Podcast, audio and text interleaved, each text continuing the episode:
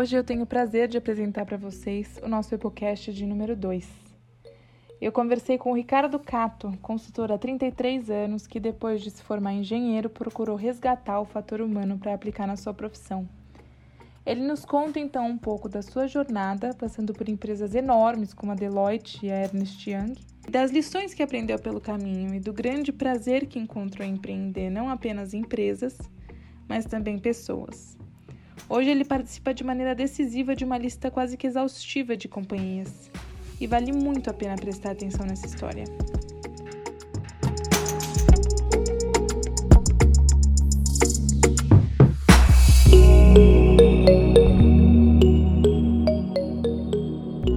nome completo é Ricardo Poncidoro Cato, italianos, né, os dois lados. Meus avós paternos nasceram na Itália e vieram para o Brasil no final do século retrasado, né, 1800 e alguma coisa. 1889, acho que é meu avô. E meu pai teve 12 irmãos, né? Então ele era mais novo de toda essa turma, né? Por isso que eu tenho um avô que é do, do século 19. Foi o único filho que nasceu em São Paulo, o resto nasceu no interior de São Paulo. E eu sou o filho mais velho do, do Célio e, e da Miriam. E já tenho 55 anos.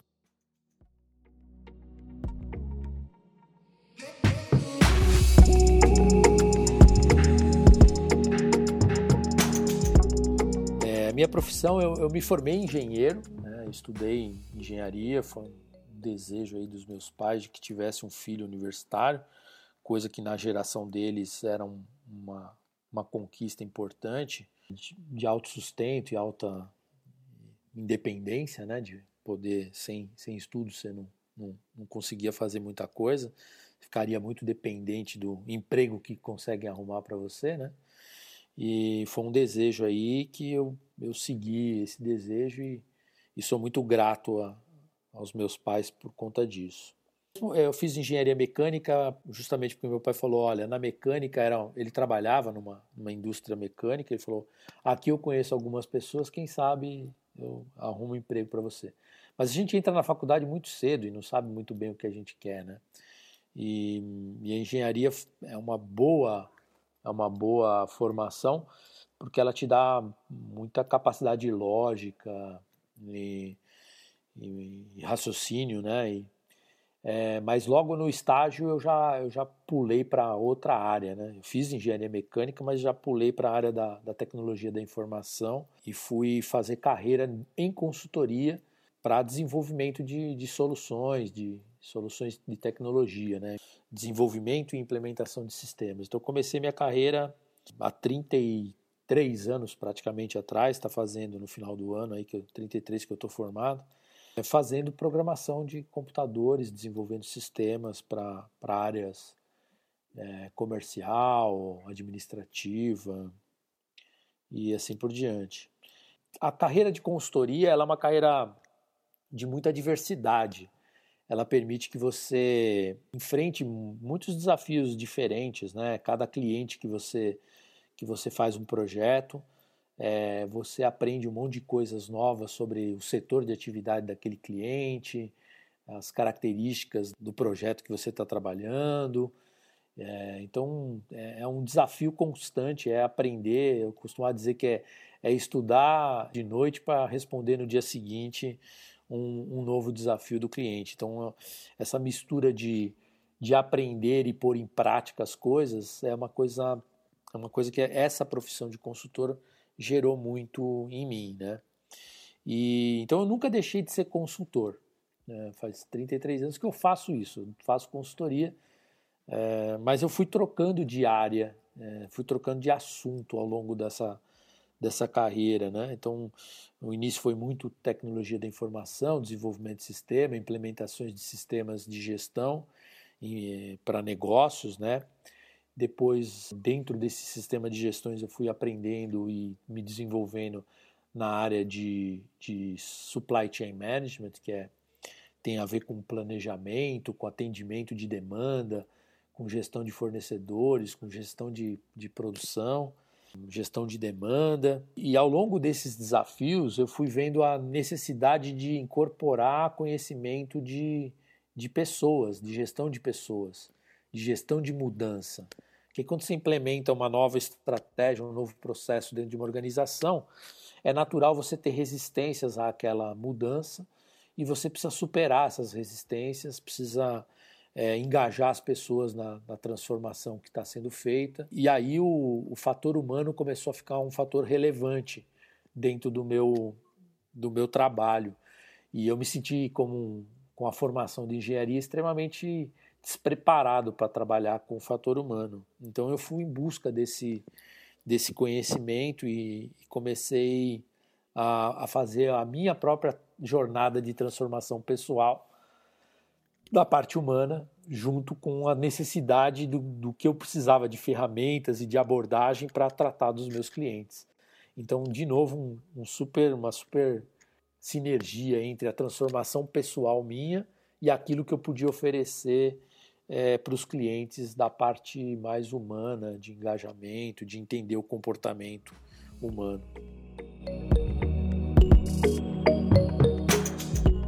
Conforme você vai crescendo na carreira, chega uma hora que você que você se torna né, gerente, diretor de, de, de empresa, de consultoria, e aí você começa a empreender. Então, o empreendedorismo sempre teve presente é, na minha vida, mesmo quando eu era muito início de carreira, que eu só era um consultor de projetos, eu tinha que empreender, eu tinha que ter essa, essa capacidade de inovar, de propor coisas novas para o cliente. Então, é, não deixava de ser um empreendimento. E aos, aos poucos, conforme eu fui subindo de carreira, a necessidade de cuidar tanto dos clientes, dos projetos, quanto cuidar do meu próprio time, do meu própria unidade de negócio, era um empreendimento, era uma tinha necessidade de empreender. Então o que eu aprendia fazendo para os clientes eu tinha que também usar internamente e vice-versa. Aquilo que eu aprendi internamente muitas vezes eu levava para o cliente também. Então eu costumo dizer que essa carreira de consultoria, ela na verdade ela tem duas carreiras é, em paralelo acontecendo. Aquilo que você faz para os clientes e aquilo que você faz para o seu time que atende os clientes. Então, empreender o meu time também foi uma jornada de aprendizado e de empreendedorismo ao mesmo tempo. E, e logo quando eu aprendi a fazer isso, eu montei a minha empresa. Né? Saí de. estava embaixo de um guarda-chuva de uma empresa é, internacional e, e fui montar a minha empresa. E montando a própria empresa, na verdade, várias coisas eu, eu aprendi com isso. Primeiro, não se monta sozinho, você monta sempre com com algum sócio, né? E, e, número ímpar é um número bom, né? Três sócios ou cinco sócios é bom, é, porque sempre na hora da, de escolher as coisas tem jeito de desempatar, né? Quando empata você é, você tem duas pessoas, né? Um quer uma coisa, outro quer outra coisa, a chance de rachar é grande. Quando você tem três, é, é dois contra um, vamos embora, né? Você vai aprendendo coisas importantes, que é, que é como você, mesmo é, não concordando com a decisão, você tem um commitment, você tem um compromisso de assumir o que foi decidido e tocar aquilo para frente. Então, esse foi um dos grandes aprendizados é, que eu tive em vida em sociedade, empreendendo o meu negócio.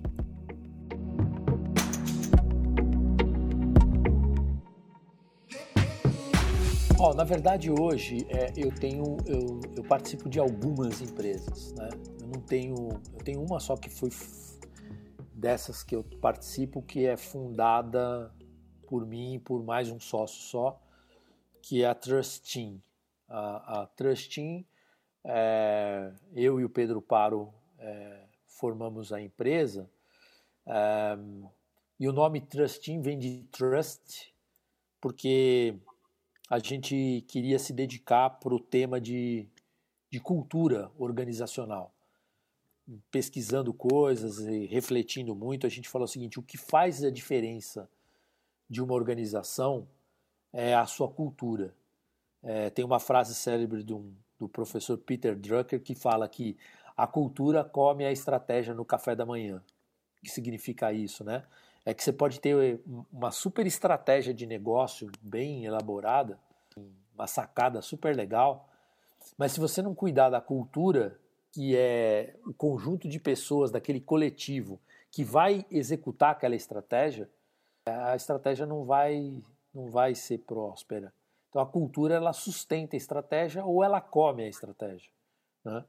Então se a estratégia for muito diferente da cultura, é, ela, não vai, ela não vai prosperar. E fazer a cultura evoluir também requer estratégia.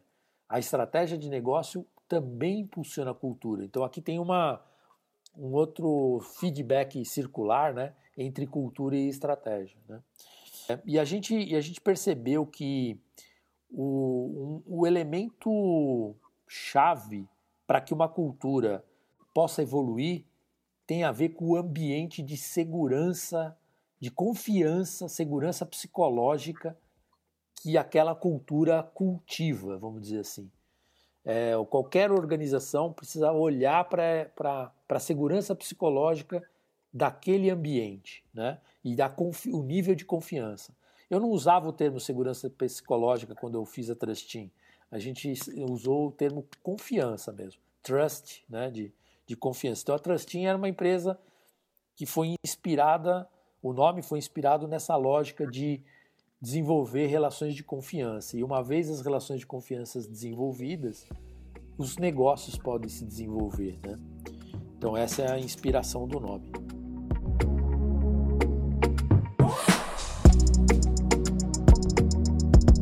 E aí o que, que, a, gente, o que, que a gente quis empreender? A gente quis, primeiro, fazer bons diagnósticos da cultura da empresa, entender o, o nível de confiança, o nível de alinhamento, o nível de coerência que aquela organização vive e, e como que aquela coerência sustenta a estratégia de desenvolvimento do negócio. É, Para onde o negócio está indo, o que o empreendedor, a startup ou o comitê da empresa quer fazer, se a cultura está adequada para dar sustentação para aquela estratégia. Se tiver, beleza, vamos, vamos em frente. Normalmente não está. Normalmente a ideia, a visão de aonde você quer chegar, ela é mais audaciosa do que aquilo que está pronto dentro da cultura da empresa. E aí você precisa fazer ajustes na cultura. Até porque se já tivesse pronto, talvez aquilo não seria um desafio. Ele seria algo que naturalmente você vai fazer porque é questão de tempo.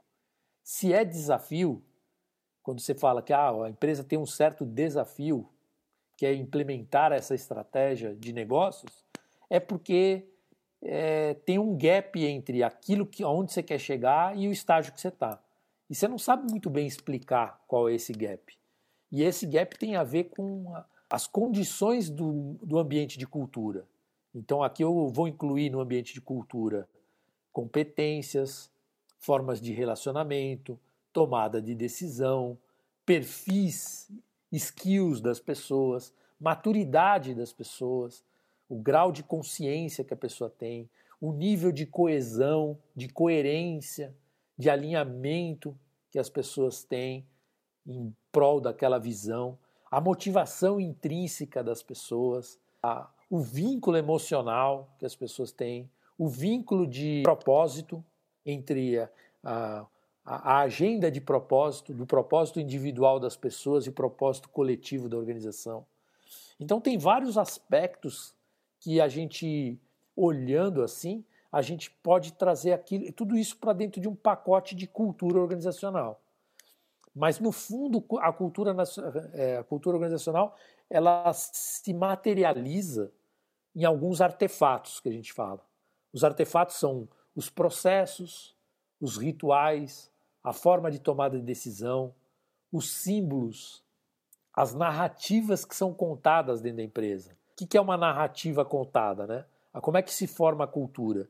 Tudo aquilo que você vai fazendo e vai dando certo e traz algum resultado que é, que é positivo, você quer continuar cultivando e, multi, e multiplicando e, e cuidando.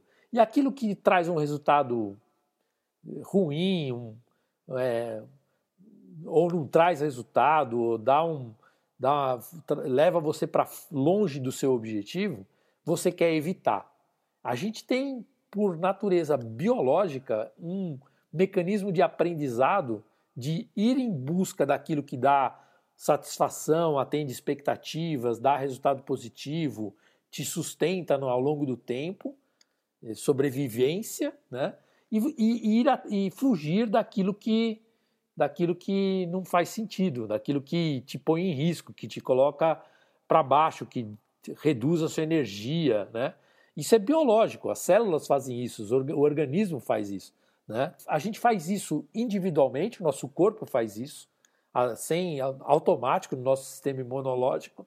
Né? Ele fecha a gente para se proteger do, de um vírus, ele preserva energia se você está em risco e ele libera e solta energia para você crescer e se expandir quando você está bem. Né? A gente, como indivíduo, é um coletivo de células que ressoam desse jeito. Uma organização é um coletivo de indivíduos que ressoa desse jeito. Ele se abre para as coisas boas, expectativas boas, e se fecha para riscos, para ameaças, para problemas. E, e, isso forma cultura. Então, em, em, inconscientemente, a gente começa a privilegiar coisas que deram certo no passado para tentar repetir e evitar coisas que deram errado no passado para não cair em ameaças, né? para não correr riscos. E, e, a organização começa a viver disto, né? de buscar coisas positivas e fugir das coisas negativas. O duro é que isso sempre está relacionado a experiências do passado. A pergunta é como eu me abro para coisas do futuro, coisas que eu ainda não experimentei, para novidades. Então, a cultura de inovação, qual, é, qual tem que ser a cultura que permite inovação? Por isso que muitas inovações acontecem em startups e não em organizações estruturadas mais antigas. Porque na cultura da organização estruturada antiga, inovar, tentar coisas diferentes, não está no repertório daquela, daquela organização. Ela, ela acaba é, comprando uma startup, pondo uma startup no portfólio, porque é o jeito dela inovar, é, porque se ela tentasse fazer internamente, ela não conseguiria na mesma velocidade, com a mesma qualidade, com a mesma ousadia. E a startup é mais fácil, porque é, como ela não tem histórico, ela, não, ela, ela se arrisca a, de forma diferente né, a fazer coisas novas. E como ela é pequena também, ela também pode correr mais risco, porque se quebrar, quebra pouco, né? Uma grande, se ela, se ela inovar e correr muito risco e quebrar, ela quebra muito. Ela quebra muita coisa. E a pequena, se quebrar, poucas pessoas quebraram, é, se refaz, né? Vida que segue, né?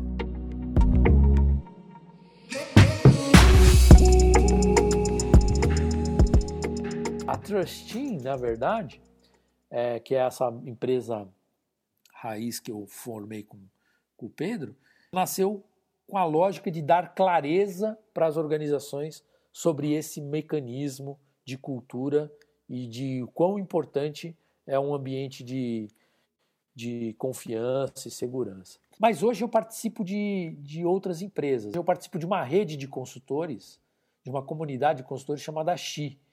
É, a XI é uma comunidade de pessoas que está inovando tem várias, vários negócios embaixo dessa, desse guarda-chuva, é quase que um ecossistema de, de negócios. Então tem várias pessoas, vários outros negócios é, se relacionando com esse núcleo da Xi, e eu sou um dos, dos membros desse núcleo, para ajudar esses outros negócios a darem certo, para dar sustentação para esses negócios. Né?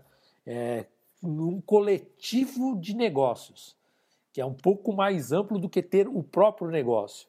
Então, ter um negócio é uma coisa, ajudar um coletivo de negócios a prosperar é a minha fronteira de, de trabalho atual. É onde eu dedico a maior parte da minha energia hoje.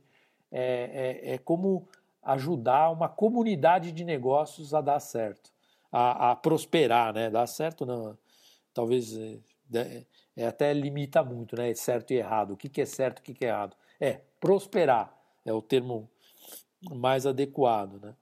E, e é isso. E, então hoje eu me dedico muito mais a, a Xi, uh, que é um dos negócios que eu participo. Uh, tem um outro negócio que, que tem essa mesma lógica que chama-se Impact Hub, que eu também sou, sou conselheiro, sou sócio lá, e, e que tem essa mesma lógica de fomentar negócios de impacto, de é, é, fomentar comunidades de inovação, de startups, para gerar impacto na sociedade. E os impactos são sempre pensando nos grandes problemas da sociedade, né? coisas relacionadas a mudanças climáticas, a, a desigualdade, a fome, acesso à saúde, bem-estar, aos 17 Objetivos do Desenvolvimento Sustentável, né? lá do, do Pacto da ONU, que, se Deus quiser, alguns países que queriam sair vão voltar.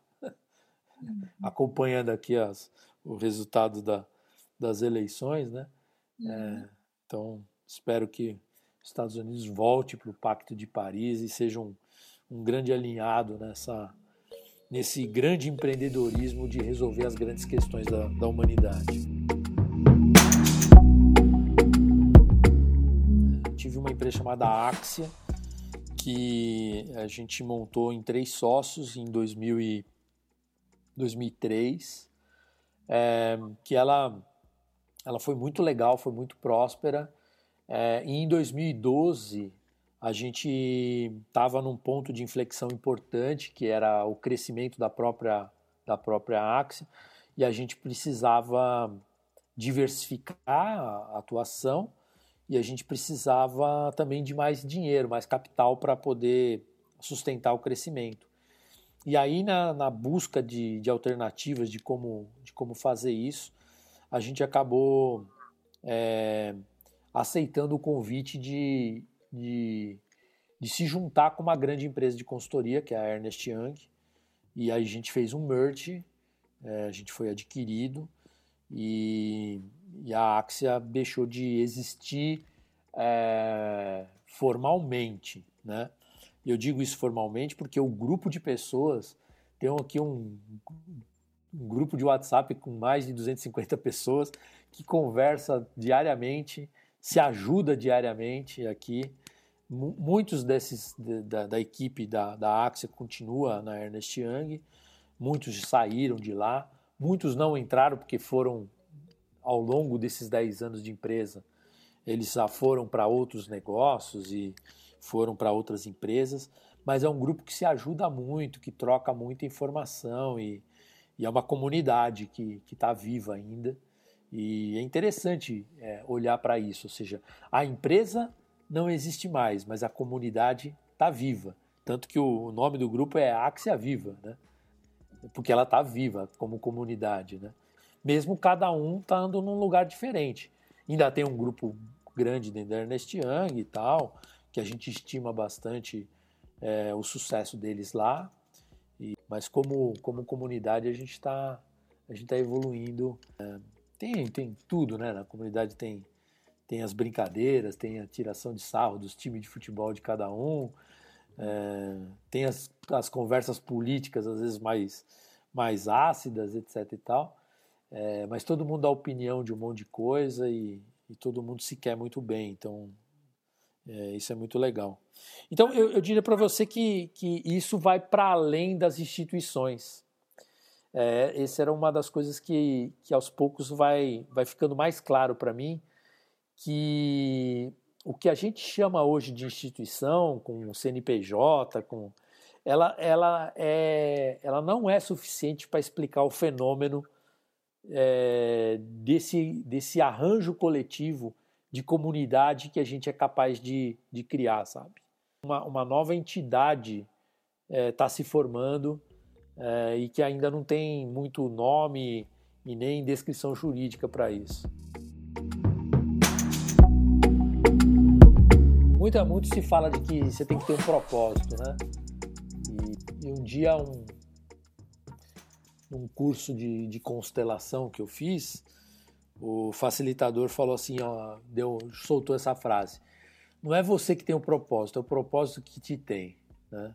Você está a serviço de alguma coisa que não necessariamente sabe por quê. Né? Você pode ter algumas dicas, algumas ideias, mas você está a serviço de alguma coisa diferente. E talvez uma das jornadas da vida é você descobrir a serviço do que você está cada vez que você anda na estrada, você descobre uma coisa nova que te inspira e, e você caminha né, na estrada. É, então aquela história de que né, o caminho é feito ao caminhar, acho que essa é a, a frase correta, tem muito a ver com isso, ou seja, a cada passo você vai descobrindo o porquê que você está fazendo aquilo e se você tem que ir um pouco mais para a direita, um pouco mais para a esquerda. Então a inspiração tem muito a ver com, com esse negócio de poder contribuir para um mundo melhor, de alguma forma. De colocar a serviço do mundo um aprendizado. Então, é, isso é até um pouco da, de uma raiz de professor, né? de que você aprende alguma coisa e coloca o seu aprendizado a serviço do mundo, é, para tentar iluminar o caminho de, de outras pessoas. É, então, a minha vida foi muito isso. É, a minha inspiração foi muito de aprender alguma coisa e falar assim: nossa, quem a gente pode ajudar com isso que a gente acabou de aprender, né? Então é, um, é uma lemniscata, né, que chama, é um circuito infinito de, de aprendizado e de disponibilização daquilo que você aprendeu para o próximo estágio. E, é, e essa é a minha grande inspiração. Talvez seja a inspiração que permeia toda a trajetória. Seja tudo aquilo que você vai aprendendo, como é que você põe isso a serviço para a vida de alguém, de melhorar uma, a vida de uma organização, como consultor, como empreendedor, como conselheiro, como investidor, que hoje eu também sou investidor. Então acho que tem essa inspiração, né? E é, seria injusto falar de, de uma pessoa. São tantos gurus, né? Tantas pessoas que a gente se inspira, tantas histórias, não só gurus, tá? É, isso é que é interessante. É, são sábios, né?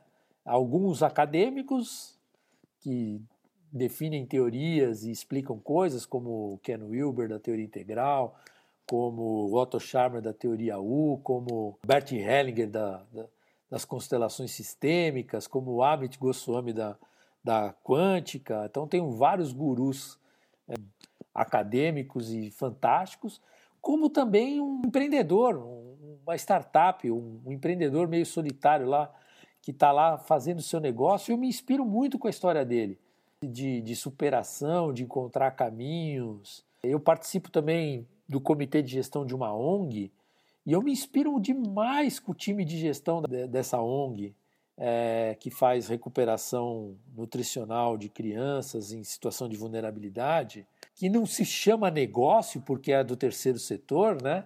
É, é uma ONG, mas é, eu ressignifico até a palavra negócio, que é negar o ócio, é, não querer o ócio ir para ir a rua fazer alguma coisa, né?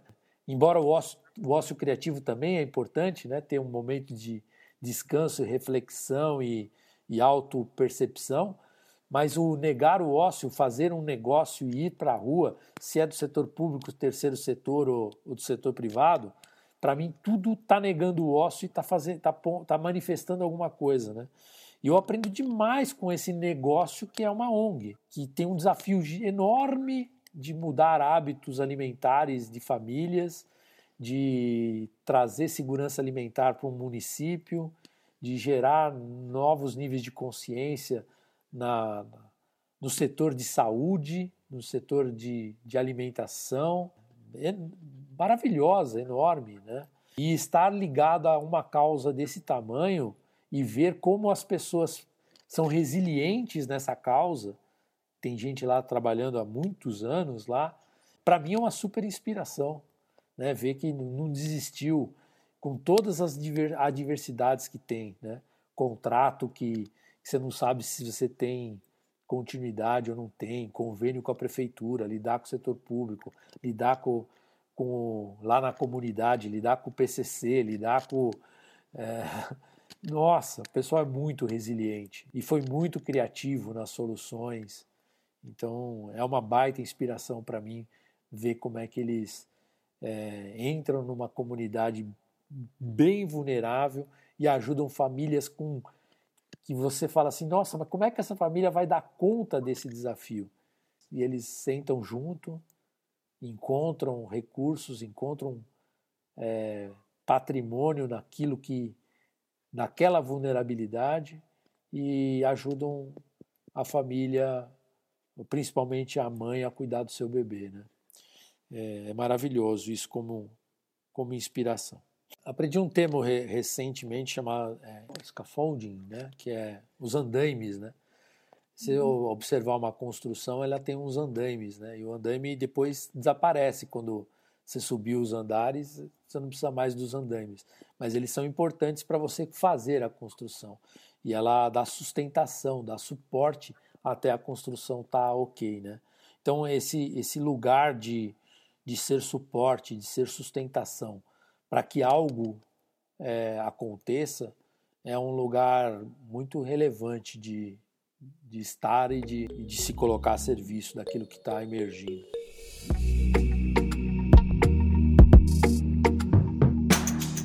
Já faz um tempo eu, eu me conectei com, com um grupo de pessoas que trouxe para o Brasil um, um movimento chamado Dinheiro e Consciência, e hoje tem até um, um termo, alguns termos diferentes, que traz uma pergunta que é o que o teu dinheiro nutre? Né? O, o, o, dinheiro, na verdade, ele é um elemento de energia. Se falasse, se colocasse no lugar do dinheiro o sol, você ia falar, nossa, é, é o raio solar, é energia. O que, que ela faz? Ela bate numa planta que tem um processo bioquímico de transformação da energia e a planta cresce, né? Então, esse ressignificado do dinheiro como o que o teu dinheiro nutre, é, ele é muito relevante, porque ele está no campo da energia, ele está no campo das possibilidades, ele está no campo quântico, e quando você emprega ele, ele entra para o campo físico, para o campo material. Né? Porque ele no, no banco, ele está na possibilidade. O que, que ele pode fazer? Ah, ele pode fazer um monte de coisa, mas ele está lá parado em algum lugar, numa lógica de acumulação. Quando você emprega ele em algum lugar, ele transforma a realidade daquilo. É como se eu colocasse energia para aquele negócio. Como a lógica de energia, né? Você tem que tomar cuidado com essa energia, porque pode dar choque, pode dar curto-circuito, pode ser demais, pode ser de menos.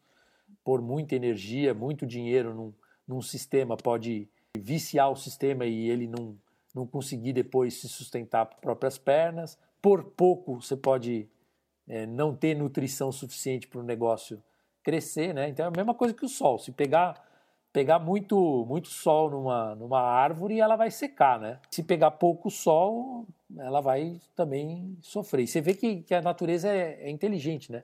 Ela tem mais folhas, menos folhas, folhas maiores, folhas menores, de acordo com essa disponibilidade de nutrientes, de água e, e, e de energia solar, né? Um, um, num lugar árido, ele é cacto, né? A folha não cresce, fica só um espinhozinho, fica pequeno, fica porque ele precisa segurar a água, ele precisa é, viver com aquele pouco, o calor é muito intenso, a energia é muito forte. Se ele ficar abrindo, ele ele vai morrer desturricado. Né? E a natureza é doida, né? Imagina um caqui, olha para um caqui, né? Quanto tempo ele fica no pé ali, é, crescendo, depois amadurecendo. E presta atenção na luz solar que bate nele e aquela pele fina do caqui, né? Essa é experiência interessante. É uma pele fininha que sustenta aquele negócio. Se você ficar com a sua pele no sol, dá as manchas, você fica tudo enrugado, mas o caqui consegue ficar lá dias e dias até ele ser, ficar madurinho e ser colhido, né? É, como é doido essa é, inteligente, né? Essa, essa biologia, né? eu estou fazendo esse paralelo só para dizer o quanto que o dinheiro precisa ser ressignificado na nossa sociedade. E, e, e, se ele é uma energia que, que materializa, ele materializa o quê? Ele materializa ideias, insights, inspirações, é, sonhos. Ele serve para isso. A combinação das duas coisas é que é, é que é o ideal, porque se eu tiver muito dinheiro e não tiver sonho nenhum, eu vou usar o dinheiro para para quê, né? É, se eu tiver sonho, tiver uma inspiração, tiver uma ideia e tiver um pouco de dinheiro, eu posso fazer daquela ideia um, um algo que algo que atende a sociedade, né? Algo que que beneficia o planeta, que resolve questões importantes, né? É, então as duas coisas elas, elas têm essa, esse grau de, de importância, né? Mas o dinheiro é, é, é muito mais uma fonte de, de energia e que tem que circular, porque a energia é sempre está sempre em transformação Então o acúmulo dele não, não é bom é, nesse sentido, né? Ele ficar parado, ele não, ele não faz nada, ele tem que estar em movimento e tem que estar nutrindo boas sementes, boas plantações, boas ideias, tem que estar nutrindo bons negócios no final da, da história, entendeu? Essa é a, é a combinação. Como achar os bons negócios? Tem que investigar, tem que, tem que perguntar a quem serve, está a serviço de quem. Né? Um bom negócio é aquele que atende um coletivo, é aquele que atende uma necessidade, é aquele que desenvolve, desenvolve alguma coisa para o outro, para a sociedade. Portanto, ele é valioso para a sociedade.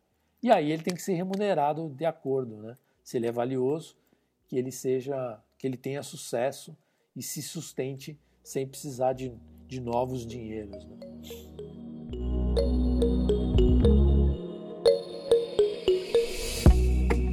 Para mim, assim, a, a, consciência de quem está empreendendo a empresa, ela é muito importante. Consciência no sentido de ter uma, ter um compromisso com o seu autodesenvolvimento e ter um compromisso de fazer do seu negócio algo útil para a sociedade, preservando os limites do planeta, os limites dos recursos naturais que a gente tem, etc. E tal, preservando o coletivo, né? Então eu acho que isso é um ato de consciência de lideranças, né? de, de empresários, né? de quem resolve negar o ócio e fazer alguma coisa, né? Então que faça sempre pensando esse bem comum, no ciclo fechado da natureza, né, numa economia circular, de que resíduo não existe na natureza, ou seja, tem que reciclar, tem que voltar para a cadeia de alguma forma, é, que são conceitos que estão sendo cada vez mais incorporados aí no mundo dos negócios, em equilíbrio sistêmico, em equilíbrio energético, né? E, e, e para isso não é, qualquer, não é qualquer liderança que consegue, porque não é uma questão de skill, é uma questão de maturidade.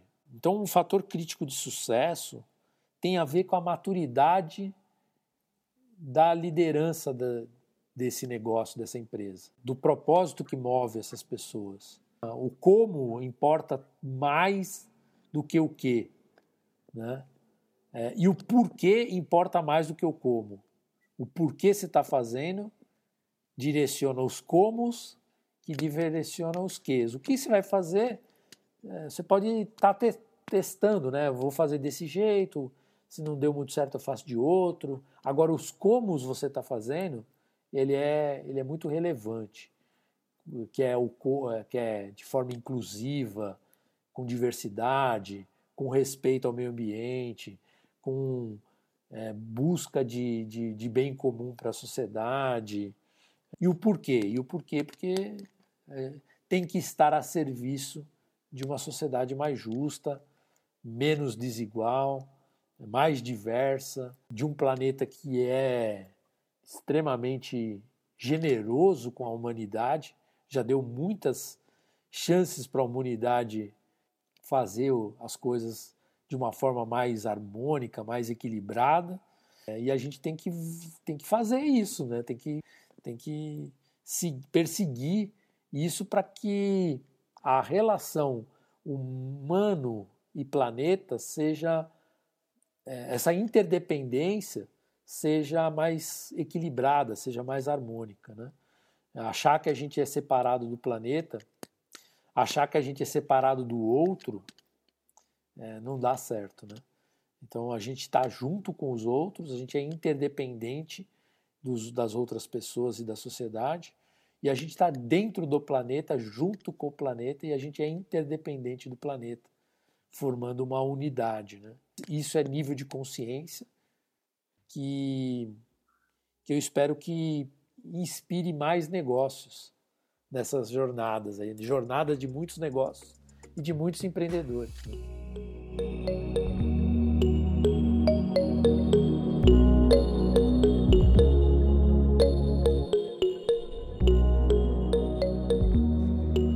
E assim a gente foi concluindo a nossa conversa. E para finalizar, eu resgatei sua analogia e perguntei qual foi o melhor caqui que ele colheu na vida dele.